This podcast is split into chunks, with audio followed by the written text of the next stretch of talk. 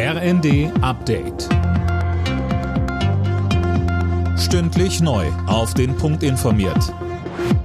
Ich bin Anna Löwer. Guten Abend. Nach der düsteren Herbstprognose fordern die Gewerkschaften vom Bund mehr Unterstützung für die Menschen. Wirtschaftsminister Habeck rechnet damit, dass die Wirtschaft im kommenden Jahr um 0,4 Prozent schrumpfen wird und mit einer Inflation von 7 Prozent. Davon besonders betroffen Geringverdiener. Die Vorsitzende des Deutschen Gewerkschaftsbundes Jasmin Fahimi sagte im ZDF, es geht natürlich auch perspektivisch darum, Arbeitsplätze zu sichern und Kaufkraft zu stabilisieren. Und deswegen werden wir auch in den nächsten Tarifrunden dafür kämpfen, dass wir eine Reallohnstabilisierung erfahren. Aber ohne zusätzliche politische Maßnahmen wird uns das nicht gelingen.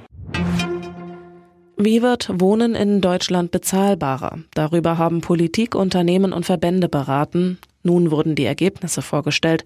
Kanzler Scholz betonte, dass er weiter an dem Ziel festhält, jährlich 400.000 neue Wohnungen zu bauen. Auch wenn das ein sehr ambitioniertes Vorhaben sei. Wir brauchen also mehr Produktivität im Wohnungsbau. Wir müssen dazu beitragen, dass äh, schneller gebaut wird, dass aber auch kostengünstiger gebaut wird. Serielles und modulares Bauen ist dazu ganz, ganz wichtig. Wir müssen digitaler agieren, auch um dazu beizutragen, dass wir schnelle Prozesse haben und dass es preiswert wird.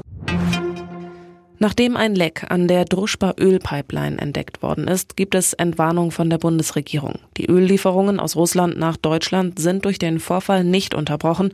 Die beiden Raffinerien Schwedt und Leuna erhalten aktuell weiter Rohöl über die Leitung. Ab dem kommenden Jahr soll es ein staatliches Tierwohl-Label in Deutschland geben. Zunächst für Schweinefleisch. Dafür hat das Kabinett gestimmt. Das Logo soll dann auf Verpackungen im Supermarkt stehen und anzeigen, wie die Tiere in Deutschland gehalten wurden. Alle Nachrichten auf rnd.de